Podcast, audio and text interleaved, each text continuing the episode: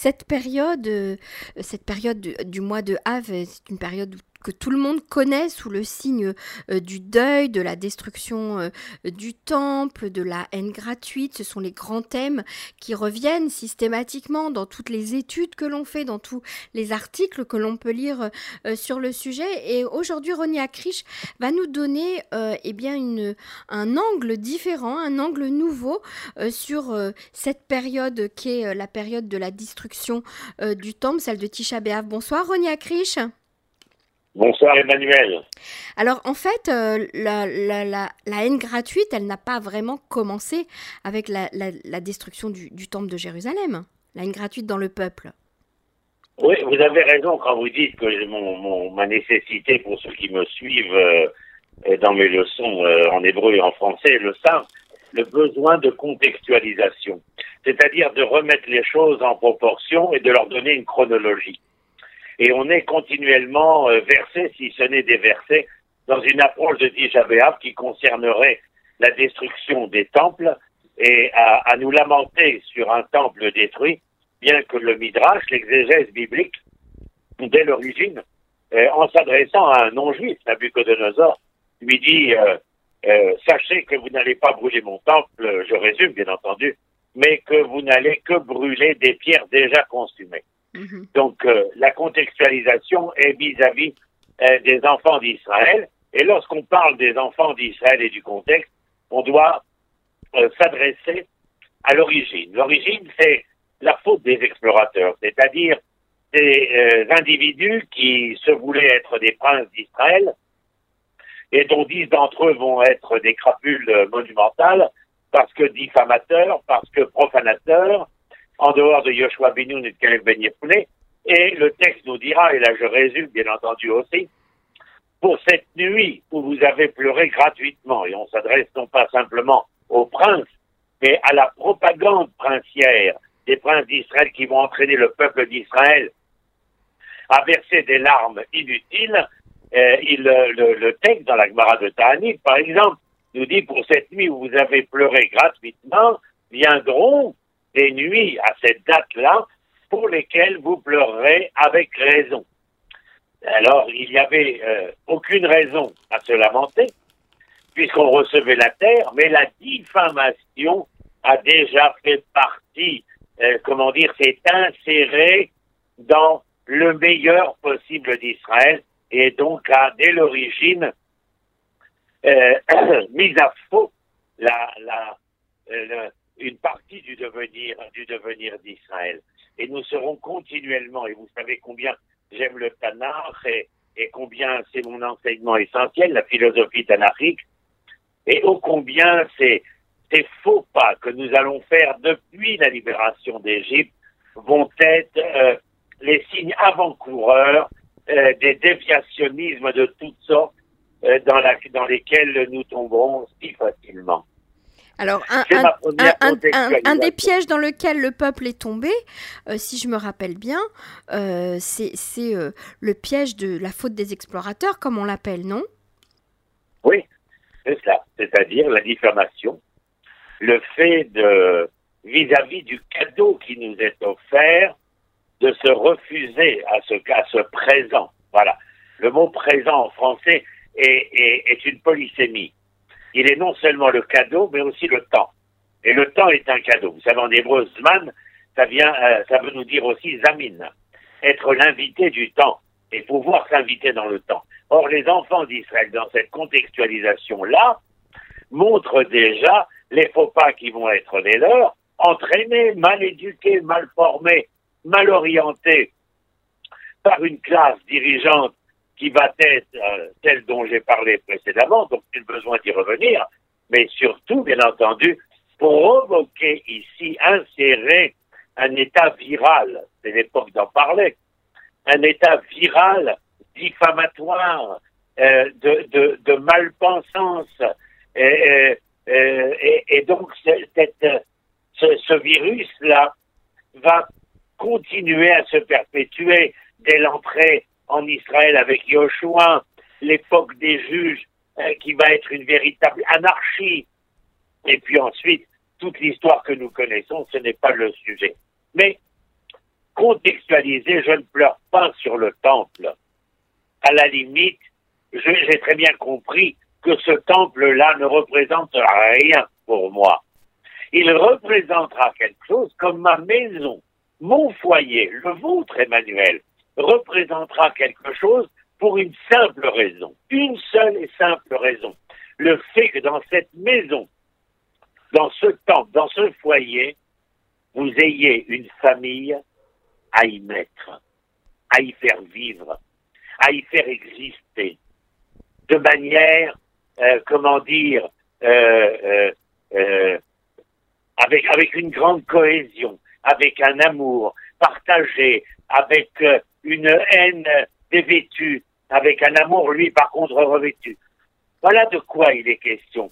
Et donc, il faut donner cette chronologie à, être entendu, ce contexte à être entendu euh, également, et ne pas parler simplement Waouh, le temple a été détruit, combien je suis malheureux. Entre nous, Emmanuel, vous pensez quel doit être le pourcentage de gens pour lesquels la non-existence du temple est un phénomène cardinal de leur existentialisme infinitésimale. Oui, on s'est souvent posé la question à savoir euh, pourquoi, après tant de, temps, c'est le cas de le dire, euh, on continue à pleurer la destruction du temple. Euh, comment comment ça s'inscrit de génération en génération? Exact. C'est déjà la nécessité donc de cette contextualisation et comme au premier temps, comme au deuxième temps, lié à la faute des explorateurs, vous comprenez que le problème n'est pas le temple, le problème est l'homme. Le problème n'est pas simplement l'homme en tant qu'homme, mais la conduite, l'aptitude, l'attitude, le comportement de l'homme bien, bien entendu lié à son savoir, à sa connaissance, à sa curiosité. Mais là, là, j'ai quand même envie de vous poser une petite question. Là, Ronia Krisch, c'est euh, vous, vous, me donnez à penser que euh, on est exactement dans la même situation aujourd'hui. Qu'est-ce qu'on fait de notre famille, de notre maison, euh, de, de, de, notre, de notre rapport à l'autre au sein de, de ce, de ce temple qu'est Israël aujourd'hui Le temple, c'est notre pays. C'est la que nous avons lu, Chazon Yeshayahu Combien de gens le lisent? Combien de gens pénètrent la texture? Combien de gens entendent les notes de la lettre, le, le, mouvement euh, du mot et, la, symphonie du verbe. Parce que si l'on avait entendu cette Haftara euh, que nous avons lu Shabbat et qui s'adresse véritablement aux propos de cette semaine, comme la Haftara que nous lisons le matin de Yom Kippour, dont tout le monde se fout pertinemment, parce qu'on ne connaît euh, que le livre de Job avalé par un poisson et je ne sais trop quoi. Mais les propos de Yeshaïa, et ma chère Emmanuel, concernent exactement ce que vous venez de dire. Ils concernent cette famille, cette famille, famille, mais cette famille nationale, dans ses rapports à l'autre, dans sa manière, je dirais, c'était le titre de mon troisième livre, de cette identité morale de la manière d'être hébreu. C'est de cela dont parle le Chazon, la vision de Yeshaya. Et, en cela, eh bien, il nous demande d'être pleinement investis dans le, dans le quotidien de notre existence. L'Éternel l'avait, l'avait énoncé, il faut bien le dire. Tout le monde s'est posé la question de l'antinomie entre ce singulier et ce pluriel. Traduisez-nous cette phrase, s'il vous plaît, pour les auditeurs.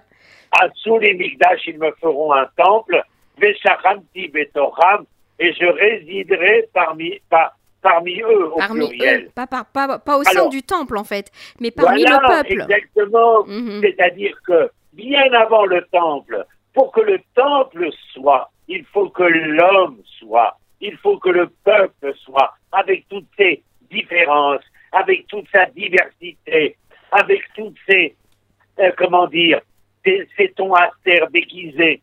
Vous comprenez? Enfin, je donne à mes étudiants, euh, euh, nous venons, nous venons cette semaine, comme chaque semaine, d'avoir entendu des leçons à l'université populaire israélienne que j'ai créée à Jérusalem il y a deux ans. Et, il, y a là, comment dire, une volonté de faire valoir et que dans notre manière d'être, nous construisons notre foyer, nous construisons notre foyer polysémiquement, c'est-à-dire non seulement le foyer familial, la, cellule mhm. familiale, et le foyer national. Le foyer avec un toit, vous comprenez mhm. et, et, et, et, je crois que nous avons été euh, très clairs à ce, à ce sujet. Donc je veux dire, les larmes de euh, versées chaque euh, Tisha assis par terre, sans cligner, ni tenant, ni aboutissant, ni véritablement une volonté, une volonté, vous m'entendez, de, de, faire valoir l'élan vital, comme disait Bergson, élan vital d'aspirer à un devenir, devenir de la vie, où ce devenir de la vie se traduit par cette identité morale dont j'ai parlé. Mais alors aujourd'hui, Ronnie, parce que ce qui est intéressant dans, la, remise dans le contexte, c'est qu'aujourd'hui, on est dans un contexte très délicat, dans notre maison, dans notre foyer national, dont, celui dont vous parlez. Euh, où, on voit justement toutes ces tensions au sein du peuple, toutes ces, toutes ces différences au sein du peuple, mais qui, qui s'expriment de manière souvent très violente. Euh, et, qui, ne, qui ne trouvent pas leur place, qui les voix ne sont pas entendues, euh, le dialogue n'existe pas. Euh, comment comment est-ce qu'on va faire pour sortir de cette situation? Parce qu'en fait, on est, j'ai envie de dire qu'on est toujours en période de Tisha B'Av.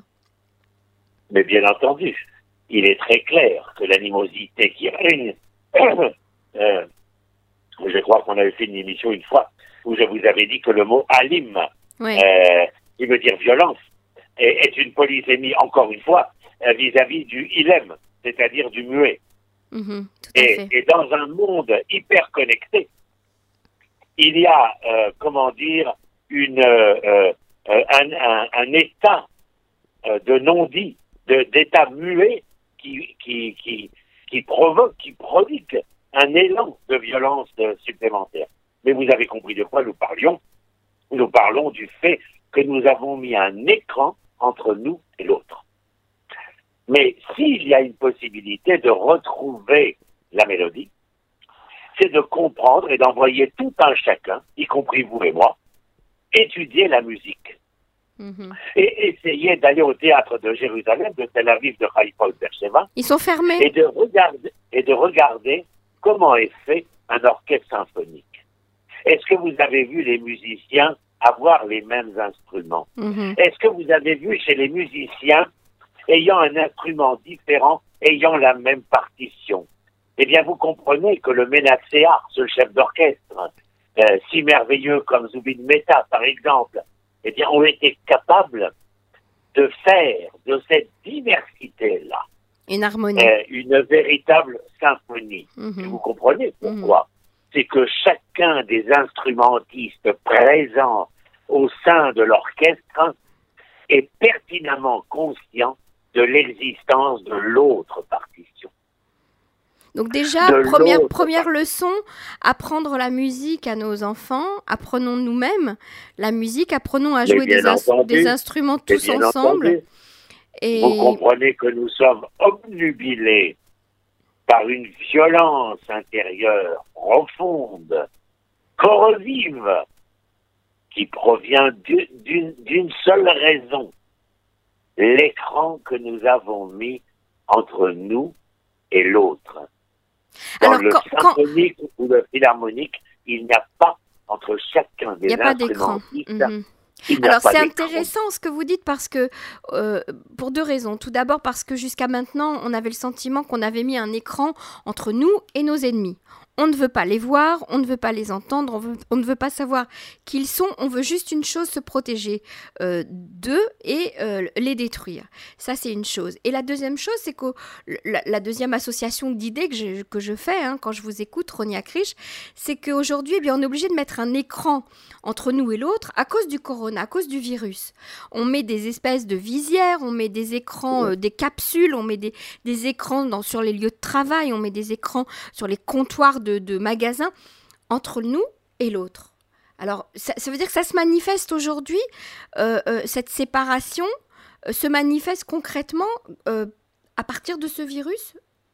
Mais rappelez-vous, ma chère Emmanuelle, que avant l'apparition de ce virus, puisque vous m'emmenez sur ce terrain-là, nous étions obnubilés par l'être dehors. C'était à l'extérieur que nous allions trouver la manne hein, et la terre promise.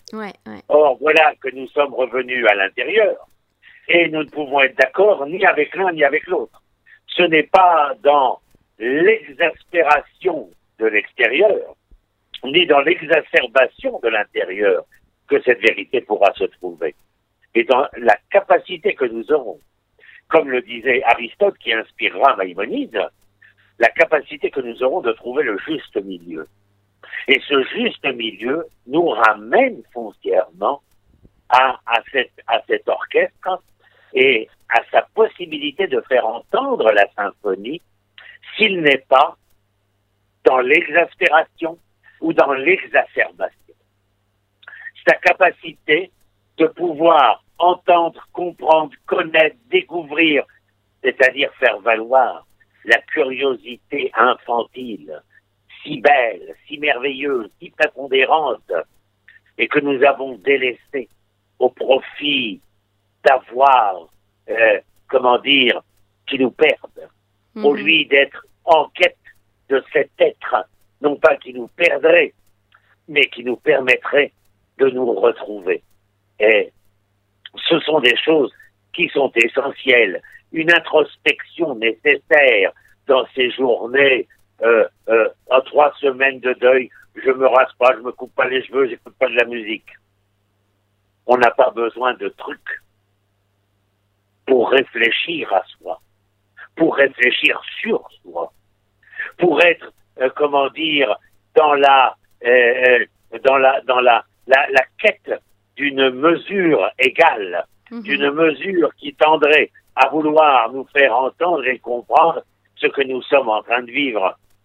Encore une fois, combien ne sera-ce pas Combien n'écoutent pas de musique Combien se mettent en deuil Et combien parmi tout cela sont véritablement conscients que le non-rasage, que le deuil, que la non-musique doit être source de réintrospection, de, de, de réalisation mhm. d'un devenir où l'on trouverait un nouvel élan vital. C'est de cela dont il est question.